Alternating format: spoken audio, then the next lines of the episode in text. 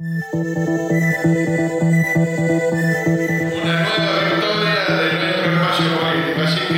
vamos a estar donde verdaderamente el pueblo quiera que, que estemos. Aceptamos lo que la gente diga. La verdad que estamos muy muy contentos, la verdad que todo el país y acá en la, en la provincia de Tucumán quedamos ahí muy cerquita y esto nos da mucho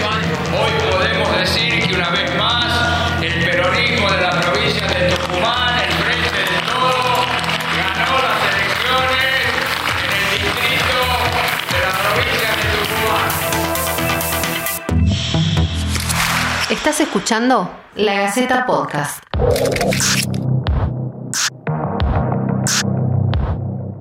Bienvenidos, esto es el diario del lunes. Mi nombre es Gaby Baigorri y junto con Irene Benito vamos a interpretar y a tratar de traer nuevas miradas sobre las elecciones nacionales. Hola Irene. Hola Gaby, buenos días. Buenos días. Eh, bueno, ahora nos paramos del lado del oficialismo provincial y cómo ha impactado el resultado electoral en ese sector de político. Esta mañana estuvo en la Gaceta Play el vicegobernador a cargo del Poder Ejecutivo, Osvaldo Jaldo. Vamos a escuchar lo que dijo. Hay duda que han sido unas elecciones de característica nacional, donde teníamos y veníamos con muchas complejidades a nivel nacional, saliendo de una pandemia, con algunas cuestiones económicas que lejos de ayudar están perjudicando a la gente. Es decir, que son elecciones que para nada se han provincializado. Y es por eso que también de alguna manera nosotros vemos el mapa de la República Argentina y mayoritariamente lo vemos de amarillo. Entonces esto no quiere decir ni quiere bajo ningún punto de vista justificar o no los resultados que hemos tenido a la- en la provincia de Tucumán, que también ha sido una elección muy particular y no hay duda que ha sido una elección también muy dura, muy difícil, muy trabada y eso muestra los resultados finales que hemos tenido en el día de ayer, ¿no? Hemos llegado a estas elecciones del 14 de noviembre con un peronismo unido, trabajando junto, pero bueno, por ahí muchas veces la unión no es un 100% como nosotros por ahí pensamos o pretendemos. Y en ese sentido, por ahí hay cosas que uno tanto por, por estar al frente de las cuestiones institucionales, estar al frente de los problemas reales que hoy tiene la gente, por ahí eh, no es que no la vemos, no la sentimos, Claro. y bueno, y a la hora de la verdad, a la hora de contar, sí, este, la, la única verdad es la realidad y la realidad son los votos que salen en las urnas. Bueno, ahí escuchábamos a Jaldo y algunos asuntos claves dentro de eh, cómo se interpreta, por lo menos en estas primeras horas, eh, la pérdida de votos eh, pese al triunfo, ¿no? Por un lado, la situación nacional, que es lo que menciona Jaldo cuando habla de la salida de la pandemia o del aumento de la pobreza o la situación económica, y al decir que esta elección no se provincializó, fue una elección nacional, eh, a diferencia de lo que había sucedido en las PASO, ¿no? Eh, y que tiene que ver con algo que también es otro de los aspectos que Jaldo menciona como eh, explicación a la pérdida de votos, que es la interna en el justicialismo local. Evidentemente algo sucedió en estos dos meses. Hay, una, hay un resultado en septiembre que es tan interesante, es tan abultado, es tan prometedor, por lo menos en el contexto nacional, porque sabemos que respecto a Tucumán, digamos, sí evidenciaba cierto desgaste ¿no? de la maquinaria electoral eh, arrolladora que siempre ha tenido, ¿no? que viene teniendo el peronismo, pero eh, fue tan eh, elocuente ese, ese resultado de las primarias que incluso catapulta a Juan Mansur al gabinete presidencial. eh, digamos, lo presenta a Alberto Fernández como uno de los ganadores de las PASO y eh, como un relanzador de la gestión, eh, como alguien que va a, a dinamizar y a, imprimirle la- la energía que eh, la Administración Nacional necesitaba para recuperar posiciones después de la semejante crisis eh, que se estaba presentando, que habían vivido el 12 de septiembre. Eh, por el contrario, bueno, Jaldo después de unas tensiones también muy intensas que tratan de desplazarlo de su lugar como reemplazante natural de Mansur, eh, asume en el Poder Ejecutivo y eh, daba la impresión de que se iban a poder este, saldar esas heridas que se profirieron mutuamente Mansur y Jaldo y que eso iba a redundar en un incremento de los votos. Pero no sucedió. Claro, finalmente el factor votos de Jaldo, ¿no? que tanto se ha analizado en nuestras distintas plataformas y de lo, de lo que tanto hablaron tantos dirigentes, eh, es un factor a seguir analizando, ¿no? Cómo se ha comportado ese electorado que en la interna eh, apoyó eh, al entonces vicegobernador y que ahora, al menos una parte, no lo ha hecho.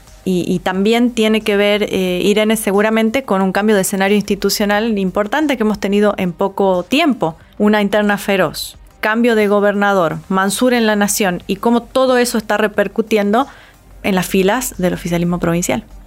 Da la impresión que no cerró, digamos, no, cerró el acuerdo que tuvieron que eh, apresuradamente armar Mansur y Jaldo para que Mansur pudiera asumir en el gobierno nacional.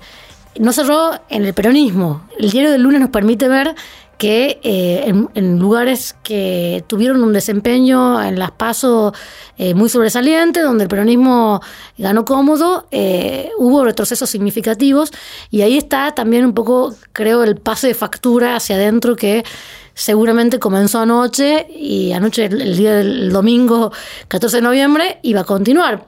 Porque, em, en definitiva, eh, las peleas eh, se han tenido una entidad para romper la sociedad.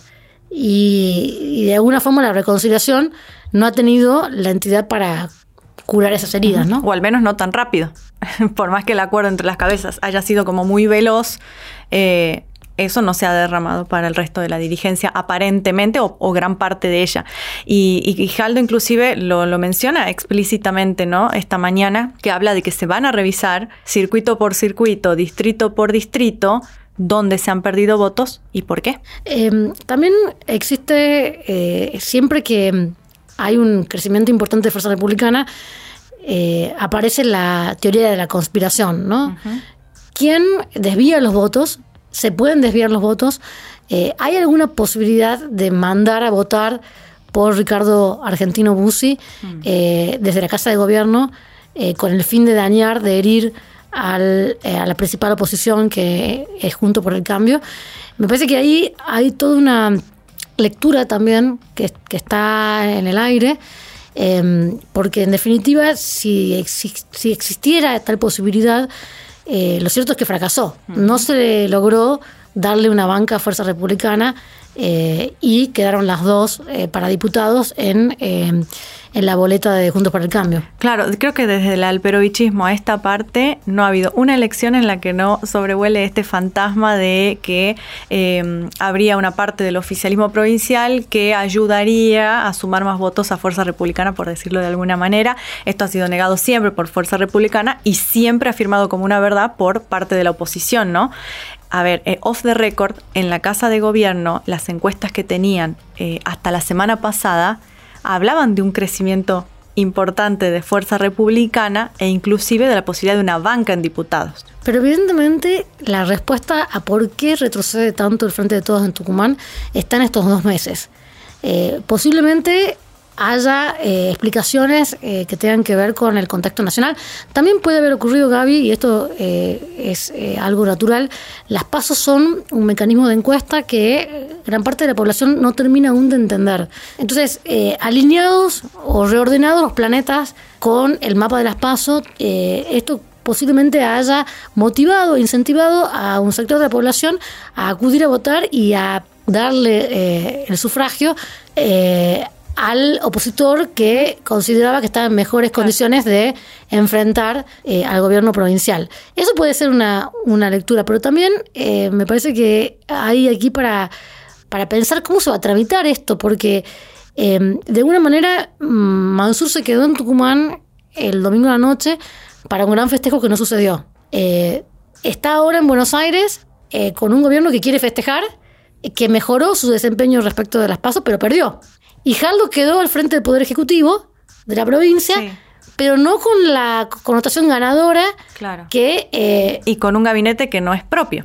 Exacto. Entonces, eh, da la sensación de todo que está muy pegado de una manera forzada y que puede eh, reeditar las rencillas que eh, existieron hasta el momento en el que sonó el teléfono de la Nación y eh, trajo esta propuesta para Mansur como jefe de gabinete. Tal vez estamos viendo tempranamente eh, una, el comienzo de unos cuestionamientos que, eh, como ya sabemos, eh, en cualquier momento pueden traducirse en sangre, ¿no? O sea, en Tucumán, lamentablemente, las alianzas son efímeras y las enemistades mucho más largas. Y tanto en el oficialismo como en la oposición sabemos que todo puede cambiar de un minuto a otro. Así es. Llegamos hasta aquí Hasta con el llegamos. diario del lunes, con esta entrega al menos, y volvemos con más.